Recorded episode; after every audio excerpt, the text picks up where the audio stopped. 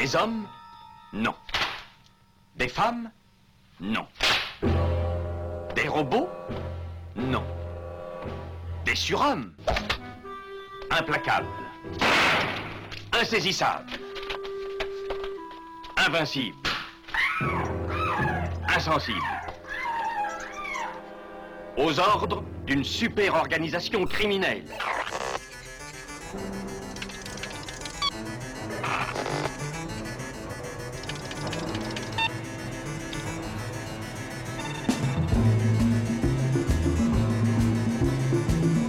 Impossible Rien n'est impossible pour... Culture prohibée. Bienvenue pour ce nouvel épisode de Culture Prohibée. Culture Prohibée, c'est l'émission hebdomadaire de la culture planète du Ciboulot, animée par l'équipe des films de la Gorgone.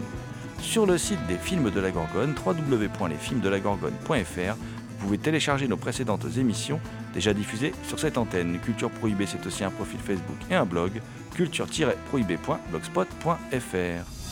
La secte, c'est devenir une fourmi dans une fourmilière. On ne peut jamais en sortir. Pour supprimer les milices antigouvernementales, l'unité spéciale a jusque-là utilisé la force sans restriction. De nombreuses personnes réclament le démantèlement de l'unité spéciale. Est-ce que par hasard, vous avez entendu parler hmm, de la Brigade des Loups? D'après nos sources, la Brigade des Loups serait une équipe secrète chargée des éliminations.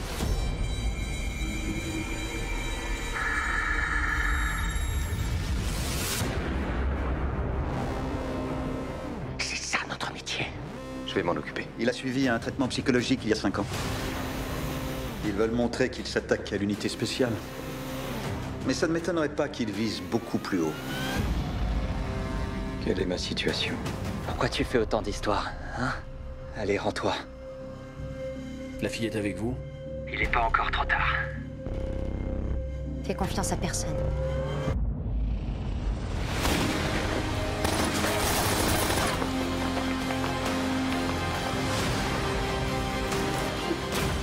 Sommes pas des hommes habillés en loups, mais des loups habillés en hommes.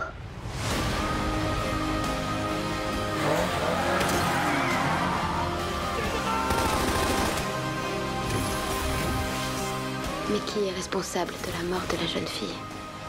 Le pire, c'est que nous ne savons pas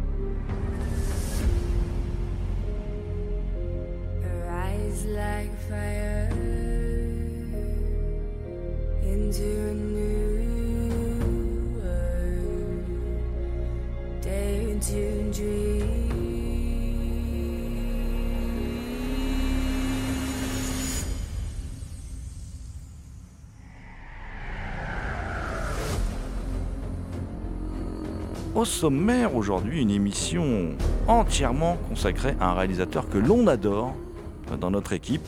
Euh, on va vous rediffuser d'ailleurs des, morceaux choisis euh, de nos échanges autour de ce metteur en scène et euh, des échanges que l'on avait eu également avec lui. Je veux parler de Kim Ji-woon, le réalisateur de J'ai rencontré le diable, de Peter Sweetlife, Le bon, la brute et le cinglé, du dernier rempart aussi avec Arnold Schwarzenegger, hein. le dernier bon film avec Arnold Schwarzenegger quand même, il faut bien le dire. Voilà. Et donc nous avions rencontré ce réalisateur passionnant euh, lors de sa venue euh, au festival de Gérardmer il y a quelques années. Et puis donc, je vous propose quelques morceaux choisis de suite.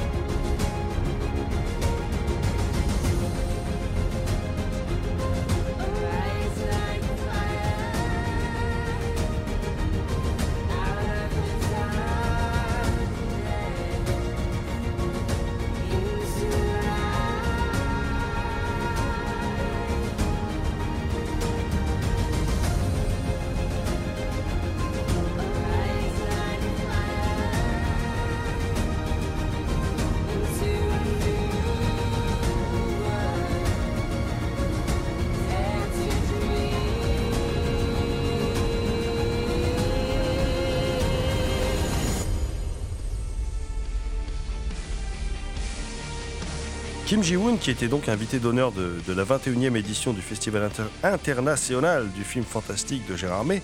Donc à cette occasion, on a pu, enfin moi en tout cas, j'ai pu réaliser un, un- de mes trips, c'est-à-dire rencontrer ce personnage absolument unique, euh, qui a donc une, carrière. Il a réalisé assez peu de films en fait, ce, réalisateur sud-coréen.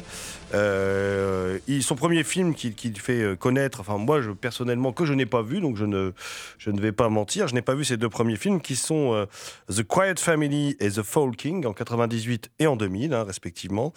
Donc le premier, The Quiet Family, se passe dans un décor unique, une auberge perdue dans la, euh, forêt. C'est un film euh, visiblement à tout petit budget et c'est un mélange de comédie et de thriller horrifique. Voilà, je, je n'en dirai pas plus. Quant à The, The Fall King, euh, c'est bien simple. euh, Celui-là, euh, j'aimerais beaucoup le voir parce que c'est vrai que c'est un film, quand, à un moment où, j'ai vu qu'il sortait, le, pitch m'intéressait énormément. C'est l'histoire en fait d'un type qui est un col blanc et qui décide qu'on a marre de sa vie, euh, voilà, qu'il trouve monotone, et qui décide de devenir un catcheur masqué. Voilà. Donc rien que ce, ce postulat de, de- de départ me me donne énormément envie. Voilà. Et puis après, on arrive sur la partie de la carrière de Kim Ji-woon qu'on connaît le mieux. C'est étonnant pour des Coréens de devenir Santo. Bah, mais en- mais vraiment, donc c'est pour ça que ça m'intéresse également, euh, Thomas.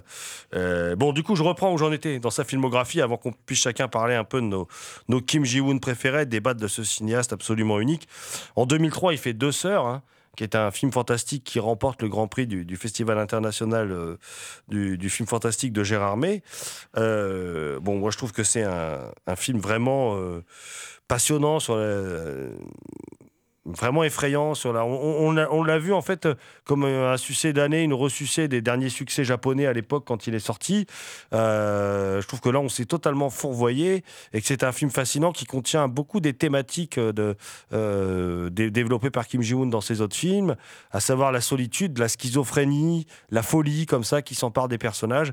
Mais enfin on, va en discuter entre nous. Ensuite il a, il a signé un, sketch de, qui s'appelle Memories dans Trois histoires de l'au-delà en 2002 un sketch sympathique dans mon souvenir. Et en 2005, il y a vraiment, moi, le film que, qui, pour moi, a, été une énorme claque, c'est Bittersweet Life. Bittersweet Life, euh, histoire énorme d'un- mafieux tueur à gage un peu comme ça, qui tombe amoureux de la femme de son patron et euh, qui décide, euh, ben, dans une histoire d'amour tragique comme ça, qui, qui va bien sûr se finir mal parce qu'on le sait dès le début.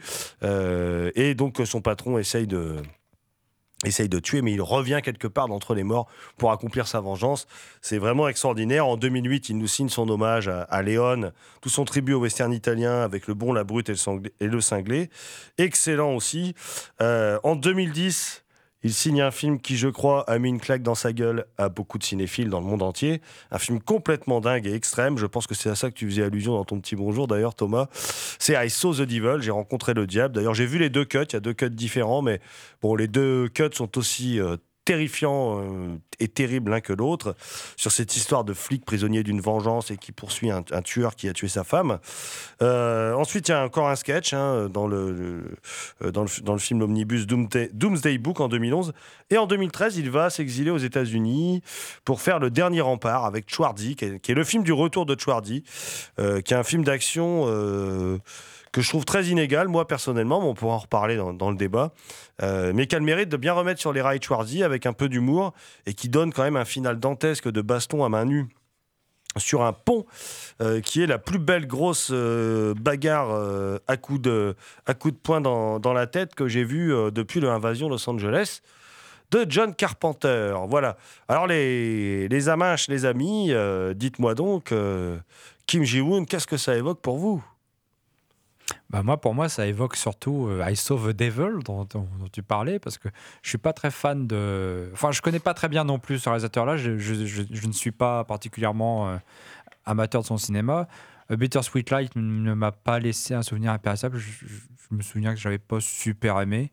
Je déteste Deux Sœurs. Je me suis ennuyé comme pas possible. Pour moi, c'est du cinéma fantastique pour lecteurs de Télérama qui veulent un peu s'encanailler.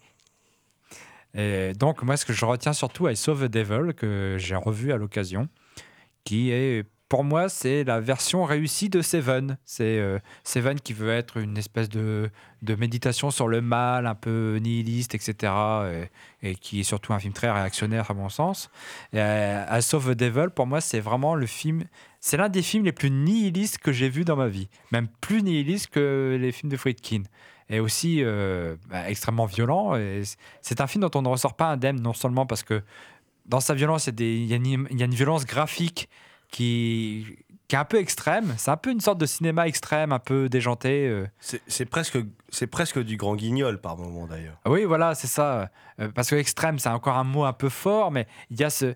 Il y a ce mauvais goût, cette vulgarité dans son cinéma qui fait que parfois ça dérape un petit peu, avec le, coup du tendon, puis un autre truc, quelque, un moment, dans le film, qui sont assez, trash. Personnellement, je m'en serais bien passé, mais euh, je repense à la fin qui est vraiment d'un grand nihilisme. Et ce personnage de flic qui veut, se montrer plus fort que le diable, mais finalement le diable euh, a toujours le dessus quelque part. Euh, non, pour moi, c'est le film que je retiens. Puis après, il y a Le Dernier Rempart, bon, que moi j'aime bien. Euh, je passe un bon moment devant, je me marre bien. Alors monsieur n'aime pas, monsieur n'aime pas Bittersweet Life, mais il aime bien le dernier rempart. Falloir m'expliquer, Thomas. Tout le monde ne peut pas avoir bon goût. Tout le temps. Over.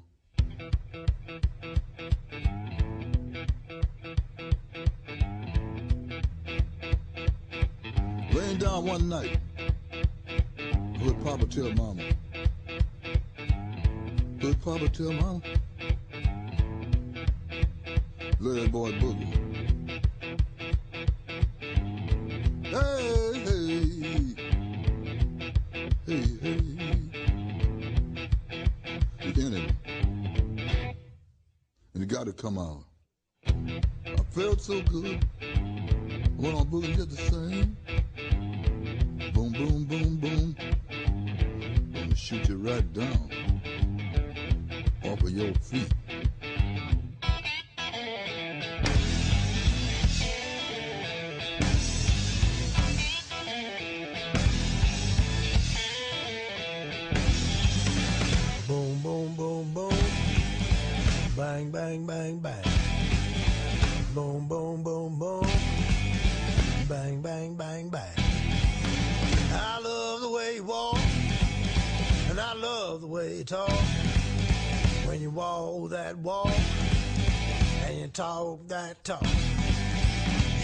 Me out, out off my feet.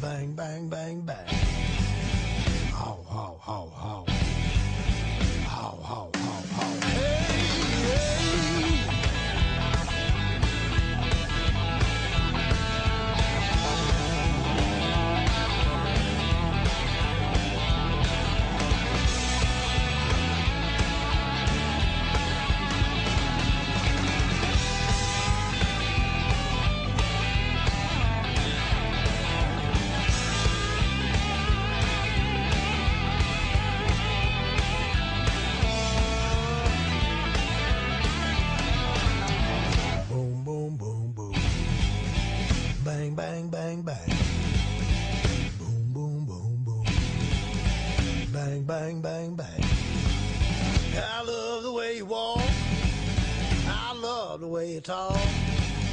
When you walk that walk and talk that talk, you knocks me out, out off my feet. Boom, boom, boom, boom. Bang, bang, bang, bang. Boom, boom, boom, boom. Gonna shoot you right down off of your feet. How, how, how, how. Boom,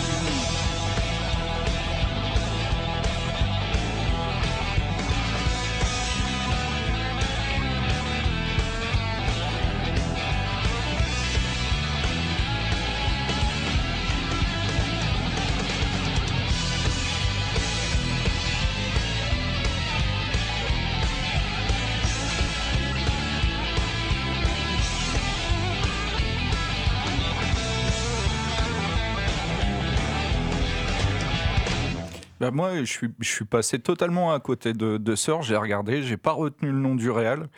Et euh, quand j'ai vu euh, Better Sweet Life, euh, bah, du coup, je me suis renseigné, je me suis rendu compte que c'était le, même réal. Et là, bon, bah, j'ai pas, pas vraiment compris parce que. Parce qu'au niveau du, du, comment, du rythme de tout ça, euh, voilà, tu es plus pris, le spectateur est vraiment dedans, etc. Que, que Deux Sœurs. euh, de sœurs, voilà, j'ai trouvé ça un petit peu longué. Et puis vraiment le style euh, de film, euh, bah, comme il y a eu une période, euh, vraiment les rings, les tout ça, et là je- j'en pouvais plus. Donc c'est peut-être ça aussi. Peut-être qu'à la revoyure, ce film passerait peut-être mieux, n'étant plus dans, dans tout toute cette, je dirais, fille à cheveux longs, noirs, gras, comme c'était souvent dit. Mais, mais pour le reste, j'aime tout, tout, le, tout le reste de sa filmo, donc c'est dur à dire d'en, ressortir un. Il n'y a que Doomsday Book, je crois, euh, qui, euh, que, que je n'ai pas vu. Euh, sinon, bah, les quatre pour moi sont totalement différents, que ça soit Better Sweet Life, Le Bon, la Brute et le Cinglé, Rencontre. euh, euh, rencon- j'ai rencontré le diable et le dernier rempart. Dernier rempart, bon, bon, moi j'ai trouvé ça même mieux que le, le Stallone qui est sorti à peu près à la même période. Euh, j'ai trouvé plus, plus abouti, plus, euh, plus fun aussi. Bon, après, il n'y a pas beaucoup de rapport euh, non plus entre les deux, mais j'ai trouvé un comeback plus réussi pour Schwarzy que pour Stallone. Bah, Peut-être Stallone n'était pas dans le comeback, mais disons que le, le- le Walter Hill, je suppose que tu parles du Walter Ouais. Hill euh, euh, du, du plomb dans la tête, je crois, Ouais, c'est ça, titre. ouais. Euh, je pense se voulait vraiment comme un hommage aux années 80, tandis que le film de Kim Ji-woon, euh, c'est un film totalement contemporain, voilà, avec un acteur d'un autre temps, mais c'est un film totalement contemporain. Je pense que c'est la, la différence. Oui, voilà, voilà. Bon, après, c'est plus un, un film euh, jouissif où tu te prends, euh, où tu te prends pas la tête, euh, etc. Le dernier rempart. Sinon, j'ai revu récemment le bon, la brute et le cinglé, qui est vraiment. hallucinant au niveau des plans, au niveau du rythme, au niveau de tout ça. Tu sens que le mec a eu un budget de, ouf. D'ailleurs, il en parle au niveau des suppléments dans le Blu-ray, c'est qu'il n'y a jamais eu, je crois, de, de western comme ça. euh, euh, donc il s'est fait euh, vraiment plaisir et c'était pour lui l'un de ses rêves, en fait, de faire un western comme ça, euh, et donc qui est vraiment, pour le coup, réussi. Ah ben, moi, je voulais revenir un peu sur un aspect que tu soulevais. Enfin, je suis étonné d'ailleurs que vous n'ayez pas soulevé, mais tu en parlais un peu. Tu parles, vous parliez de deux sœurs, en disant en gros, j'ai compris tous les deux euh, avec des mots différents que vous vous étiez ennuyés en regardant deux sœurs. Et moi, je trouve ça intéressant deux sœurs de le rapprocher du reste de sa de sa filmo parce que deux sœurs, c'est quand même quelque part c'est un conte et je trouve que le conte a beaucoup d'importance dans son cinéma. Euh, Ah c'est- Ouais. c'est- c'est c'est un cinéma qui est- c'est un cinéaste qui est un conteur. Et il y a vraiment euh, alors il y, a- il y a plein de choses qui ont de l'importance dans son cinéma. On l'écoutera dans dans l'interview. À un moment euh, je lui pose la question de son processus d'écriture et il devient intarissable parce qu'en fait son processus d'écriture peut partir de n'importe quoi y compris du- d'une image. Par exemple Bittersweet Life part d'un tableau de Edward Hooper et en fait, le film veut faire retranscrire la solitude. de- Lui, il voit les personnages d'Edward Hooper et il se dit quelle solitude, qu'est-ce qui doit habiter leur esprit? C'est ça que je, veux retranscrire dans le film. Et mais en dehors de même même dans Bittersweet Life, tout comme dans Deux sœurs. Tout comme dans I Saw the Devil, qui d'ailleurs, pour l'anecdote, est le seul film qu'il n'a pas écrit avec euh, Le Dernier Rempart. Peut-être pour ça qu'il est peut-être plus nihiliste que les autres, je ne sais pas, mais c'est pas lui qui l'a écrit, mais en l'occurrence l'acteur euh, Choi Min-sing qui joue le rôle du tueur dans le film d'ailleurs et qui au départ voulait jouer le rôle du flic et, Kim Ji-woon lui a dit tu serais peut-être mieux dans le rôle du tueur. Je crois que c'est une belle, une bonne idée et euh, et donc euh, moi moi, je vois vraiment un côté conte. Dans Deux Sœurs, on a une sorte de conte comme ça, euh, presque. Et c'est très machiavélique parce qu'en fin de compte, ne sont pas les monstres ceux que l'on croit dans Deux Sœurs. Il y a le thème de la gémellité, du, du, du miroir et des, choses qui s'inversent.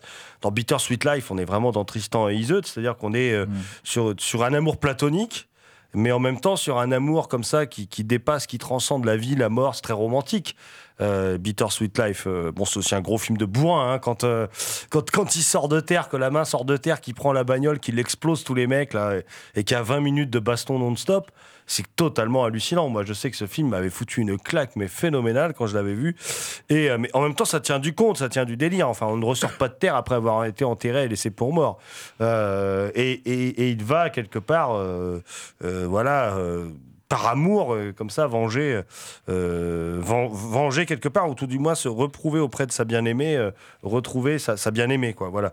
Et puis derrière, il y a J'ai rencontré le diable, qui là, pour le coup, est complètement un conte aussi totalement assumé, puisqu'au départ, le, le flic, lorsqu'il rentre dans l'antre du tueur, le plan le souligne assez comme ça, hein, il traverse comme un miroir, comme ça, qu'il ouvre. Et euh, à ce moment-là, il rentre dans l'antre du tueur et il bascule. Et on bascule totalement, je trouve, dans un univers de conte, avec tout ce que ça comporte aussi d'horrifique, puisqu'à un moment, le tueur, quand il s'enfuit dans Saw the Devil, arrive dans la baraque d'Ansel et Gretel. quoi. C'est-à-dire que, bon, sauf que là, euh, il mange pas que les enfants, mais enfin, c'est des cannibales.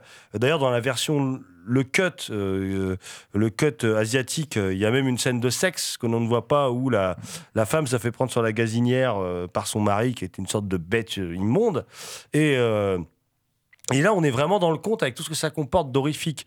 Et parce que c'est totalement impossible. Vous imaginez, vous, vous êtes un tueur, vous vous promenez, vous vous égarez, vous arrivez dans la forêt. Oh tiens, une maison avec un couple de tueurs. C'est beau la vie. Et en plus, euh, c'est, mais c'est voulu. Hein. Et d'ailleurs, à la fin, il ressort.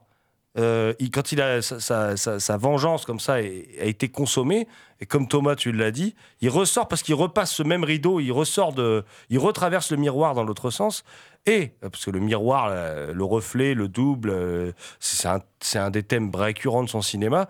Et, puis surtout, ce qui est, extraordinaire, et ça Thomas tu l'as bien souligné, c'est qu'à la fin on a l'impression que le personnage est encore plus, euh, comment dire, encore un truc qui lui pèse sur les épaules, encore plus lourd, encore plus fort, puisque quelque part, il sait que sa vie n'aura désormais plus aucun sens, puisque tout ce qui le motivait, c'était cette vengeance, et il était quelque part prisonnier de cette vengeance.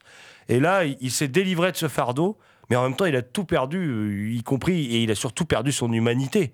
Donc euh, voilà, moi je trouve que c'est intéressant aussi de rapprocher l'univers de son cinéma du conte. Alors avec le dernier rempart, on en est loin, parce qu'effectivement, le dernier rempart, c'est un film plus fun.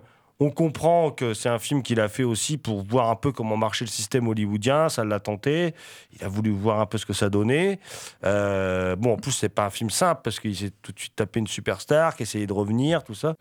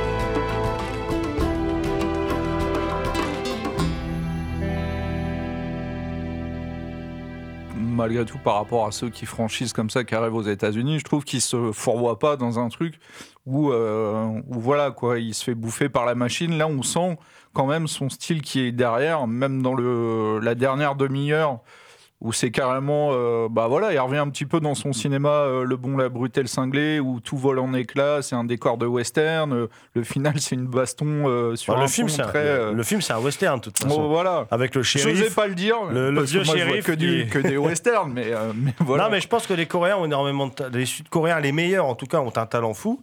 Et qu'il n'y a pas que lui qui s'est pas fourvoyé Park Chan-wook avec Stalker. Il fait un film. Euh, assez monumental aussi. Je trouve que je trouve même encore meilleur d'ailleurs, mais qui fait un film phénoménal, Stalker, euh, que j'adore. Bon, on n'est pas là pour parler de Park Chan-wook, mais je trouve quand même que c'est c'est un super film, quoi, qui a été un peu cassé par la critique en plus. hein. Et je suis pas du tout d'accord. Je trouve que c'est un excellent film. Mais Ah oui, moi je trouve que c'est un film avec euh, beaucoup de mise en scène. D'ailleurs, c'est quasiment que de la mise en scène. Euh, Moi, je suis entièrement d'accord avec toi. Quand je suis ressorti de Stalker, j'étais bluffé. Mais pour deux sœurs, voilà, quoi. Pour moi, ça reste. J'ai l'impression qu'il est tombé dans une. euh, Quoi, une mauvaise, une mauvaise période vraiment quand je l'ai vu où c'était le, le too much en fait de, de films de fantômes euh, etc et, et pour moi euh, c'est pour ça que je dis je me suis vraiment posé la question et après si on voit des plans quand même qui se rapprochent et puis son univers tout ça sa manière de filmer mais euh, si je m'étais pas renseigné sur ces deux films si j'avais pas refait sa filmo euh, j'aurais jamais pensé que le que le réal de Commande de Sœurs était le même que euh, Better Sweet Life hein. Oui, surtout Deux Sœurs, moi je trouve que c'est un film qui se donne des airs. C'est du fantastique, mais c'est un peu. Regardez, je fais du fantastique, mais euh, moi je mets quelque chose derrière, quoi. C'est un peu prétentieux, j'aime pas du tout. Et pour revenir à I Saw the Devil, par rapport à ce que tu disais, déjà le le couple de tueurs, il, il les connaît, c'est des amis à lui, hein, euh, qui dans la maison où il va. Et ça me fait penser à ce roman de Dantec, Les Racines du Mal, avec tous ces tueurs en série qui se connaissent et qui se font un énorme réseau pour pouvoir tuer des gens. Ils se font une sorte de concours, etc. Et et il y a aussi déjà dans Assaut the Devil, euh, the Devil pardon, euh, cette rencontre dans le taxi où il rencontre déjà deux tueurs en série. Et ça me fait penser aux Racines du Mal avec cette société gangrénée de tueurs en série, de gens malades. Et pour moi, ça me fait, c'est comme s'il créait une sorte de mythologie. Euh, Il, dressait un portrait mais complètement euh, malsain de la société, gangrénée par la violence et, la haine. Bah, comment dire, la vengeance est un cancer qui le ronge de l'intérieur. Enfin, je veux dire, de montrer de manière un peu plus subtile que dans, euh, bien qu'on l'aime beaucoup, Death Sentence, mais bon, c'est pas quand même euh, un film qui est très très subtil. Là, là, là, là, c'est vraiment ça. Je veux dire, le type est comme métastasé et toute la société. Tu parlais de la scène du taxi, alors je dis, je le dis rapidement, mais c'est quand même un des plans séquences euh, les plus bluffants au cinéma ces dix dernières années, dans un espace aussi confiné, réussir à faire un plan séquence aussi incroyable, c'est c'est assez démentiel quand même. hein. Surtout, que- surtout qu'en fait, il y a plusieurs plans. Il raccorde avec les plans extérieurs, etc. Oui, et oui. on a Il toujours triche. un- Il triche, mais on a l'impression que c'est qu'un l'impression- seul plan. Oui, on a toujours l'impression d'être dans le taxi. C'est, vraiment bluffant. Mais il triche comme, comme Ouais. Hitchcock dans la corde, mais c'est très très efficace, quoi. C'est Mm. très très efficace. Donc, euh, enfin bon, voilà, Kim Ji-woon, un, un cinéaste que, que l'on aime particulièrement, passionnant. On espère qu'il va nous, qu'il va nous donner d'autres satisfactions dans, dans, dans les années à venir, et dont on va pouvoir écouter tout de suite donc euh, euh, les propos euh, au micro de, de Culture Prohibée, Kim Ji-woon. Dans Culture Prohibée, c'est pour tout de suite maintenant. Allez hop, on y va.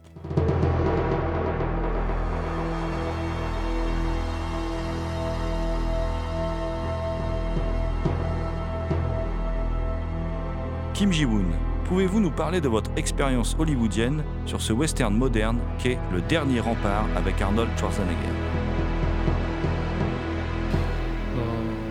배우는 세상 어디에서는 다 똑같은 것 같아요. 어, 자기가 감독한테 사랑을 받는지. Oui, en fait, l'expérience qu'il a eue sur le dernier rempart, euh, c'est une expérience euh, qui lui a fait comprendre quelque chose, c'est que quel que soit quelque part le pays euh, d'où euh, d'où les acteurs viennent, que ce soit des, des acteurs coréens, des acteurs américains à Hollywood, enfin, peu importe, en tout cas, il a, il a euh, pris conscience que c'était un peu partout pareil, euh, pareil pour tout le monde en tout cas, c'est que les comédiens, les acteurs ont vraiment envie d'être aimés, d'être aimés du réalisateur. Ils ont besoin de, de se sentir aimés et de se sentir euh, admirés, aimés par le réalisateur. Et lorsque c'est le cas, encore une fois, quel que soit l'endroit d'où ils viennent, eh bien, ils donnent vraiment le meilleur d'eux-mêmes. Et c'est- c'est euh, c'est une des expériences qu'il a pu retirer du, euh, du tournage du dernier rempart. 어, 그리고 이제 헐리우드는 어, 그러니까 헐리우드과 한국의 어떤 영화 시스템에 대해서 감독이 느끼는 어떤 그 프레셔에 대해서 얘기를 한다면은 la différence également qui existe entre le fait de réaliser un film euh, à Hollywood et le fait de réaliser un film en Corée, pour un réalisateur, en tout cas, c'est l'expérience qu'il a eue, c'est que euh, Corée, il y a une responsabilité et un pouvoir qui est très grand euh, pour le réalisateur. Le réalisateur est vraiment au, en haut de la pyramide de toute l'équipe. et lorsqu'il a une idée, lorsqu'il a une envie, lorsqu'il prend une décision, il la prend seul et il, entre guillemets, il l'impose au reste de l'équipe et ça, ça se passe comme ça. C'est comme ça en tout cas que ça se passe en Corée. Alors qu'à Hollywood, c'est beaucoup plus compliqué parce que les producteurs du film, notamment toute l'équipe de production, se trouvent au même niveau en termes de hiérarchie avec le réalisateur. Et donc, lorsque le réalisateur a une idée ou qu'il décide de faire quelque chose, prendre une décision, peu importe, eh bien, il faut qu'il en parle, il faut qu'il se réunisse, qu'il en parle, qu'il évoque tous les détails et que tout soit approuvé avec toute la partie donc, de la production avant que ça puisse se faire. C'est également une des, une des différences euh, majeures, selon lui, qui existe entre la, euh, Hollywood et la Corée.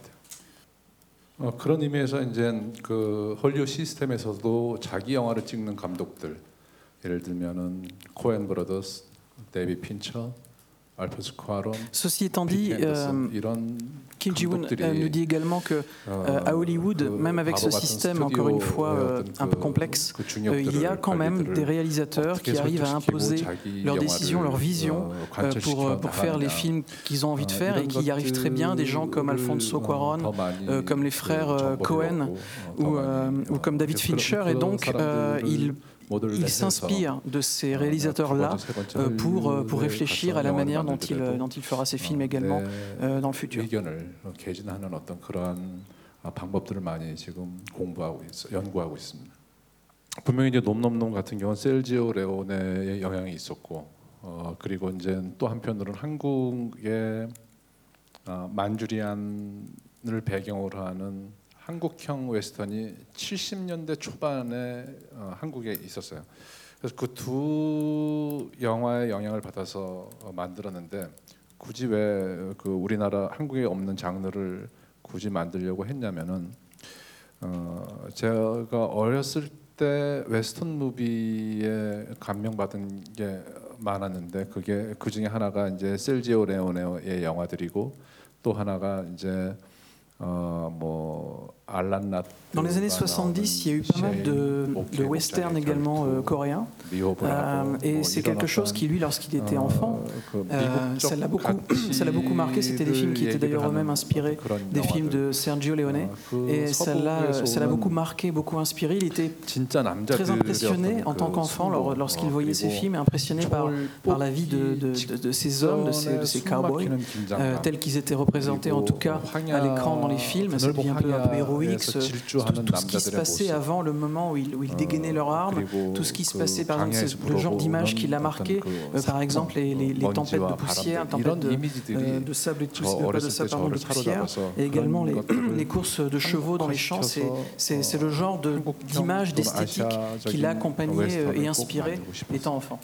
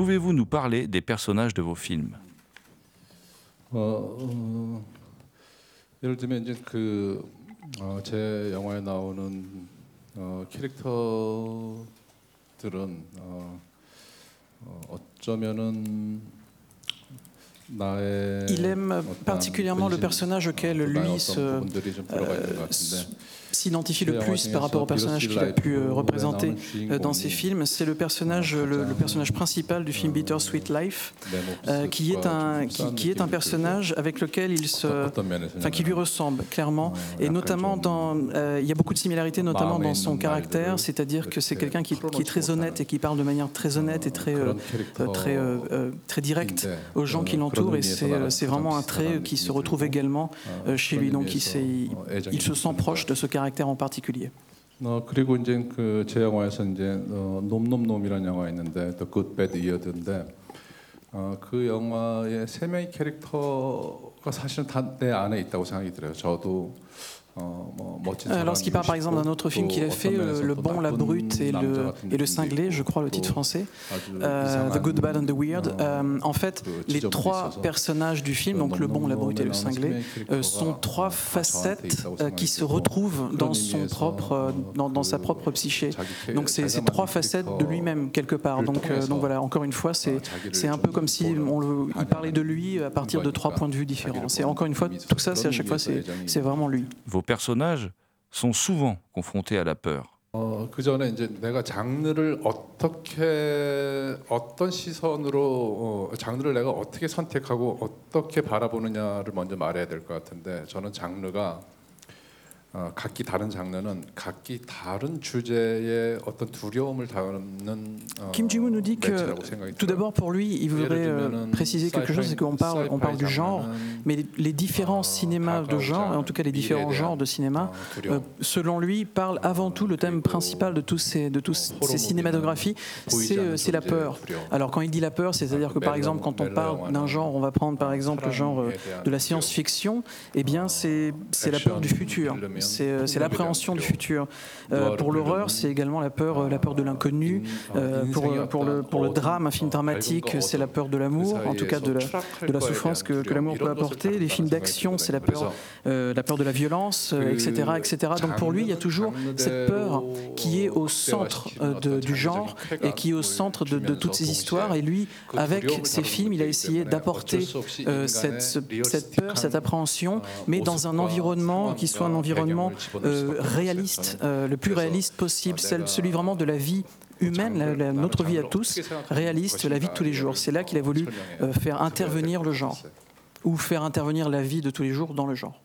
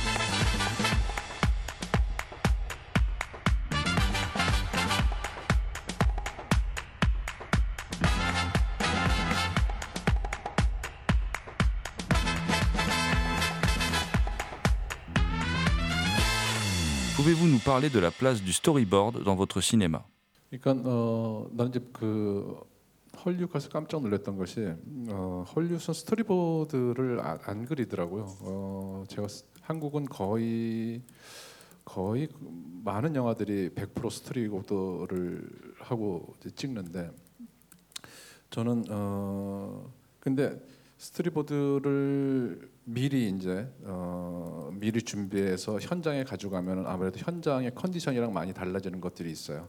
그래서 Il a été 저는 très 이제 surpris, 그 euh, Kim Ji-woon a été très surpris, nous dit-il, lorsqu'il est arrivé à Hollywood, de se rendre compte qu'à Hollywood, en fait, euh, il n'y a pas tant de gens que ça, tant de réalisateurs que cela qui utilisent des storyboards euh, pour, avant, de, avant de, faire, euh, de préparer un film, qui utilisent des storyboards sur les tournages. Alors, pour lui, c'était d'autant plus surprenant qu'en Corée, presque tous les films euh, qui se font se font sur la base d'un storyboard, d'un- découpage dessiné des différentes euh, séquences. Et, euh, et lui, en tout cas, c'est vrai qu'il lui est arrivé de préparer des storyboards avant de faire des films, mais euh, le problème, c'est que bien souvent, la plupart des idées, des, des- des choses, des modifications qui viennent à l'esprit sur un storyboard, eh bien, elles viennent à l'esprit une fois que l'on est sur le plateau de tournage, dans les décors, et qu'on se rend compte bah, que tel endroit ne, ne- finalement ne convient pas à, tel, à ce qu'on avait dessiné, que la lumière est différente, que sais-je. Et donc, c'est pour ça qu'il a pris l'habitude maintenant de, de faire ses storyboards une fois qu'il se trouve physiquement dans les lieux de tournage, que ce soit des studios ou, que, ou peu importe. Et, euh, et c'est la manière dont il, dont il travaille. Et c'est vrai que quand on a un bon storyboard, et bien à ce moment-là, euh, entre guillemets, tout, tout- tout roule facilement. Quoi. Donc, euh, donc c'est vrai que pour lui, le storyboard, c'est quelque chose de, de très important. 어, 그래서 나, 나는 스토리보드의 의미를 어, 준비한 걸 찍는다는 의미도 있지만은 어, 현장에서 새로운 새롭게 떠오른 아이디어를 어, 아무 준비 없이 그것을 집어넣게 되면은 혼란스러웠지만은 En fait, ce qui se passe, c'est que Kim Ji-woon nous dit que le storyboard, c'est quelque chose qui est, encore une fois, très très pratique pour un réalisateur. Une fois que vous êtes sur le plateau de tournage et que vous réalisez votre film, c'est évidemment très pratique de pouvoir suivre la, vision que vous aviez eue dès le départ lors de la préparation du film. Euh, mais c'est également très pratique, paradoxalement, lorsque l'on a, comme c'est son cas d'ailleurs, de nouvelles idées, des nouvelles idées qui arrivent comme ça tout à coup. Pourquoi? Parce que lorsqu'on a un storyboard qui est fait, qui est prêt, eh bien, faire intervenir dans ce storyboard dans ce découpage, de nouvelles idées, ce n'est pas très difficile puisqu'on a voilà une idée qui est ici, une idée qui est là, qui était déjà développée. Voilà, il les, écarte un peu, il met la nouvelle au milieu. Il y a déjà la structure qui permet de rajouter des nouvelles idées. Alors que quand on vient sur un plateau de tournage et qu'il n'y a pas de storyboard, à ce moment-là, ça devient très très compliqué de faire intervenir des nouvelles choses. On perd un peu le fil et c'est très compliqué. Donc le storyboard, c'est la structure qui lui permet de vraiment euh, pouvoir fabriquer un film en ajoutant des nouvelles choses euh, de la manière la plus simple qui soit.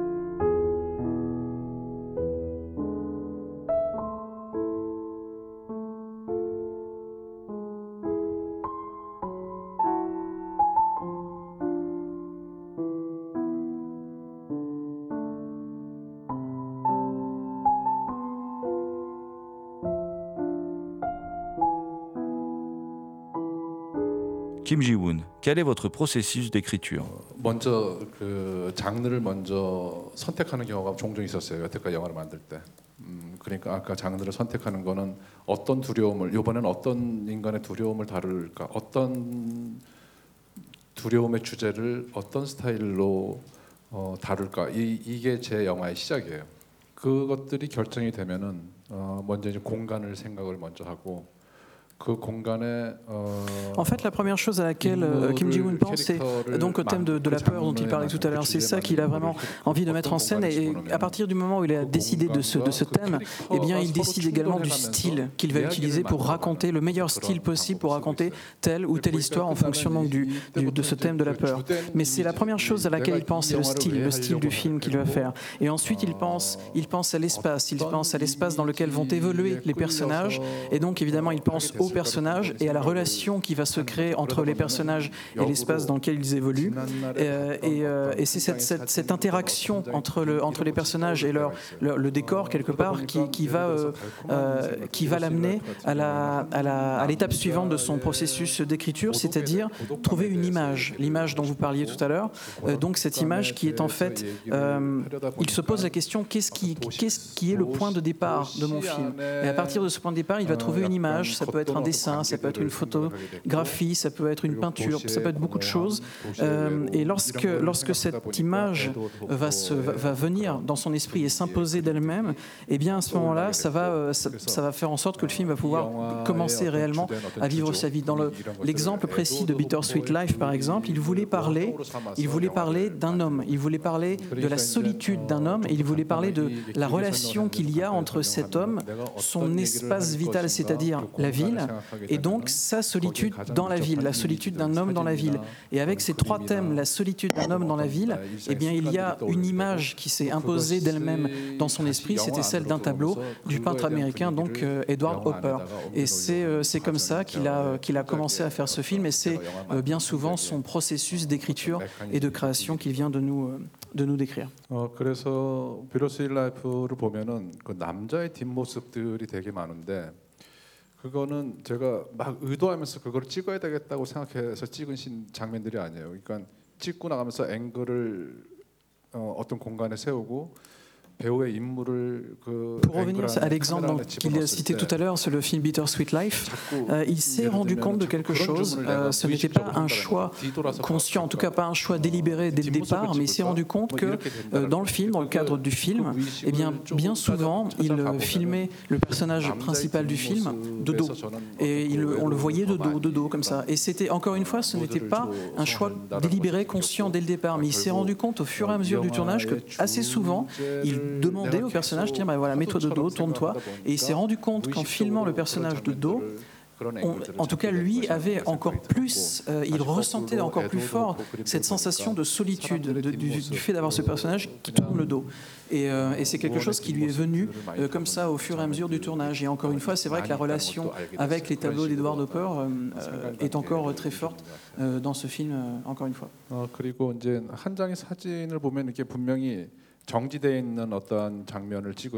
Alors qu'il se trouve en face d'un dessin ou d'une peinture qui lui, parle vraiment, c'est-à-dire euh, en face de laquelle il va vraiment avoir des, sensations assez, fortes, euh, il a, tendance à imaginer euh, l'histoire qui se situe dans le cadre, dans ce que l'on voit, donc dans cette peinture, dans ce dessin, et aussi tout ce qui se passe avant et après en dehors du cadre, c'est-à-dire quels sont les personnages qui vont intervenir dans le cadre et les personnages qui sont dans le cadre cadre, qu'est-ce qui va se passer une fois qu'ils vont quitter le cadre Qu'est-ce qui se passe tout autour Donc euh, de manière temporelle et également euh, en, en matière d'espace. C'est le genre de, de réflexion qu'il se fait lorsqu'il est en face euh, d'un tableau, d'une peinture, d'une photographie qui le, qui le touche particulièrement.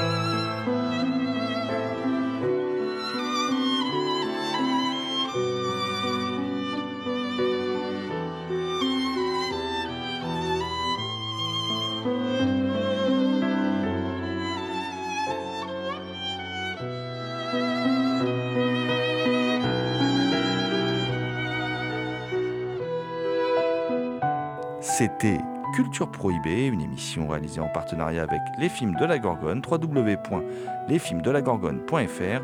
Toutes les réponses à vos questions sont sur le profil Facebook et le blog de l'émission culture-prohibé.blogspot.fr.